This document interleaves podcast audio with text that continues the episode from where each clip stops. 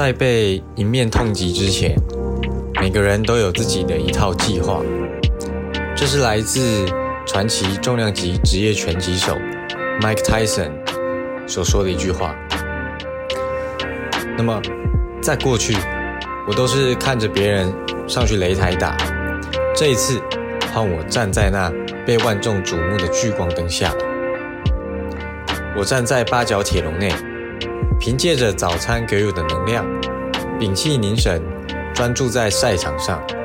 即使观众以及解说员声音嘈杂，但我的耳朵就像是降噪了一样。我可以感觉到彼此的恐惧交流着。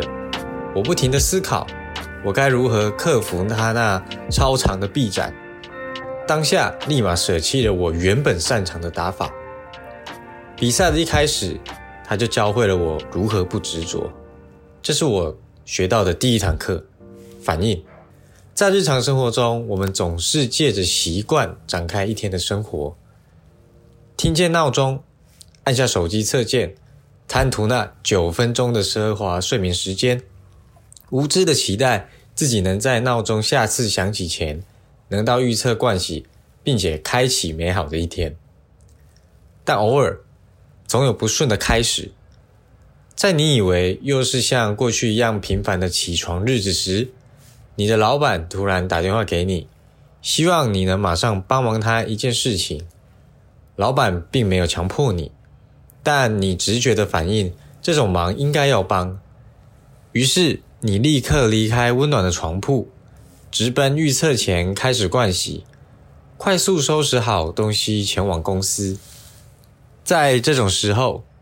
我们可能会用很衰的心情来度过这一天，甚至连带一整个礼拜的心情，让这一个礼拜都感觉好像过得很衰。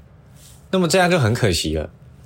其实，在繁忙的一天之中，如果仔细观察，还是会有使你转变好心情的契机。这些契机一直都在，只是我们习惯了他们的存在，我们一直在用自己的习惯过生活。导致某个因素一改变，就会造成我们的不适感，导致一整天都过得很挣扎。那么，既然我们知道自己有这个惯性，何不就顺应这天的趋势走呢？在顺着趋势的过程中，试图找到契机点，接回自己的生活节奏。如果你是个清楚自己价值、了解自身生活节奏的人，只要克服情绪上的问题。就能很容易做到这点。维持生活节奏是一件很重要的事情，它能帮助你在消耗最少的能量的同时，得到最多的产能。这就像背景城市，你丝毫感受不到它的存在，但它是你每一天运作的基底。赛钟一响，我便试探着他的拳速，我察觉到他刺了几拳过来，速度有些慢。在他下一个刺拳的同时，我侧闪，再加上脚步吃掉他刻意保持的距离，他的身体以及头部吃到了一点苦头。这时候，我感受到他的恐惧逐渐被放大。我占据着擂台的中央，把他压制在笼边徘徊。接着，他又刺了几拳过来。这时，我不直线冲刺，一个前侧步，紧接着是由下而上两套左勾拳、右勾拳。一阵激烈后，裁判把我推开。原来对手的头部已经吃到我的右勾拳，并且开始在读秒。我则一派轻松的走到对边的龙边踱步，心里盘算着：我只要保持这个节奏，我就能轻松的拿下比赛。这是我学到的第二堂课：沉稳以及冷静。在第一以及第二回合间的休息时，我期待能让自己在三十秒内。越接近一开始的放松状态越好，也就是尽可能的重置疲劳度。我不断的在回想第一回合我所记得的内容，一边提醒自己放松，切勿因为第一回合得利就有任何的起伏之心。勿忘参赛的初衷就是要好好享受比赛。我在比赛也因为疏忽吃上了好几颗拳头，但我发现。过去的我被击中时，内心往往会有些许起伏，导致我会冲上点情绪。但在这场比赛，即使我被击中，还是维持平稳的内心继续比赛，做出过去没做过的动作，看见过去没看过的视角，有一种突破自我的感觉。但我只是依照对手给予我的行为在做出反馈，我的内心就是如此的平静。其实生活给你的不顺遂就只是日常，你只需要接受它，并及时且冷静的做出反馈。这些不顺遂将会带给你前所未有的惊喜。日复一日的日子就像是个温室，培养出一堆出了温室就难以生存的生物。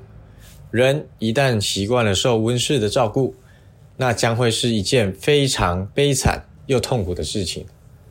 人类的天性必须不断的冒险，即使是宅在家打电动的宅男，他们不过是借由电玩满足生物原本的冒险精神罢了。我一直在追求平稳的心情，那是我认为一个成熟男人应该具备的基本条件。这势必得经过岁月的磨练才能打造而成。然而，这场拳赛印证了我成长的结果：冷静、沉稳的面对困难，才不至于被困难压制在难以呼吸的内心小角落。提醒自己，不要被情绪吞噬了你原本的智慧。我开始感到口渴，喉咙就像是一整年都没有下雨的稻田。开始感到燥热，感到无力，因为接连几天都拉肚子，所以比赛当天我只吃了一餐就撑到下午。但我告诉自己，这不能当表现不好的理由。我试图让自己忘却这些生理上的痛苦，相信自己只要拿出原来的本事，就能拿下这场胜利。在回合间休息时，裁判以及另外一位厉害的拳手看见我没有助手。就来我这里给我比赛的建议以及精神喊话。那位拳手甚至从台下跑上来跟我讲打法，这是我感到非常印象深刻的经验。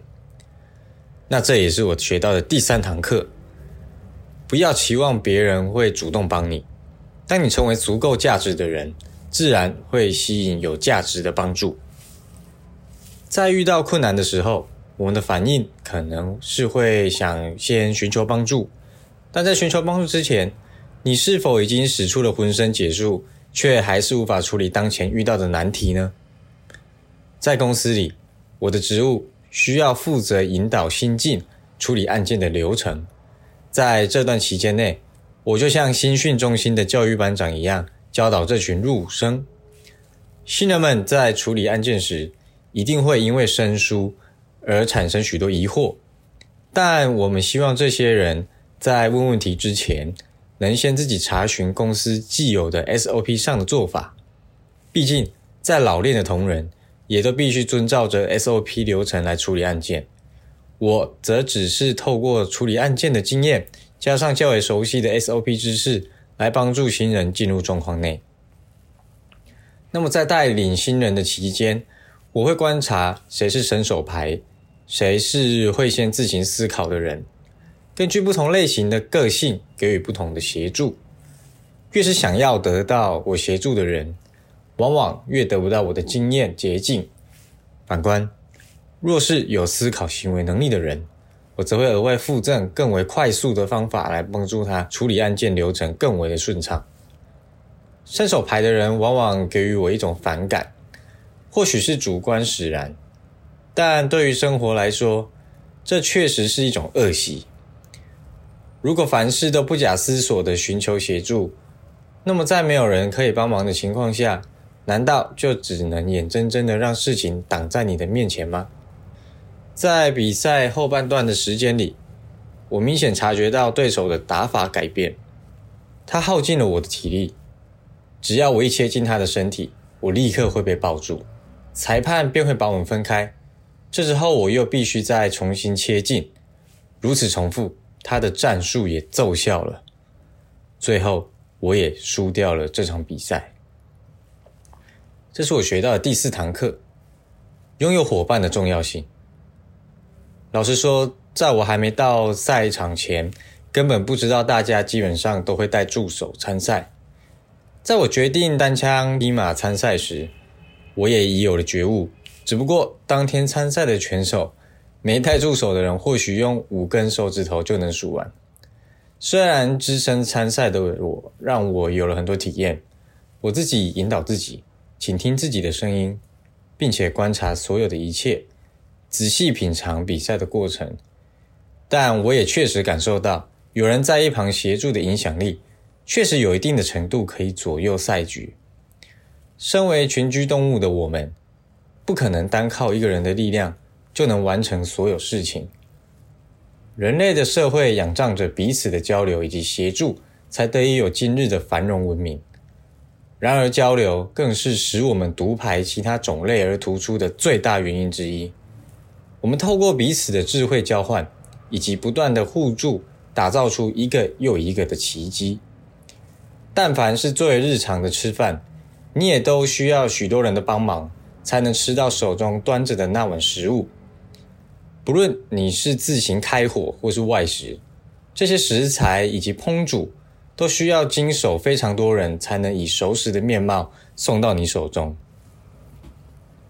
我的生活大部分都是处于独处的状态。不论是上班或是下班，基本上都是独自行动。这听起来有点鲁，但这不代表就不需要其他人。这种生活时常感受到孤独，但这种孤独感也可以化为另一种动力，推动你去社交。老话一句，人终究是群居动物，势必得与人群接触，哪怕只是说上一句话也好。接下来是我学到的第五堂课：错失机会。输掉比赛的当下，心中只充满惋惜。我可以明显的感受到，自己的实力是高于对手的，甚至说这是场不该输掉的比赛。在参加这个比赛之前，我默默的设下一个无关胜负的目标，那就是享受比赛。但我却在比赛之后，因为好胜心的作祟，开始沮丧。然而，我在挖掘内心后，发现这个沮丧来自于惋惜。内心那像教练的另一个我，对自己感到惋惜。他好像正在双手交叉，抱着胸口，摇了摇头，表示我不应该输给眼前这个人。那么，我快速分析了我会输掉这场比赛的原因，想要赶快做好一份赛后报告，呈现给内心那位教练。好让自己赶快挥别这种沮丧感。那么最后的结论就是要好好记住这种感觉，错失机会的感觉，这会是一种将自己坠入深渊的感受。我当时独自坐在更衣间，挖掘自己的内心。至此，是我参加拳击比赛所得到的经验。运动就是生活的缩影，而拳击赛能在极短的时间内。就包含着许多生活上会遇到的困难。透过比赛，除了锻炼身体，更能磨练心智，也能为生活添加一份色彩。那么最后，如果你没有方法或是毫无头绪，并且现在就想改变生活的话，欢迎你联系我。你可以在信件中或是 IG 私讯我，我们可以用咨询的方式来讨论，帮助你找出现在的问题点。以及提供你实际可以改善生活的方法，这是完全免费的。以上，如果你有想更了解的生活主题，欢迎提供给我。这期的文章就到这里了，我们下篇文章见。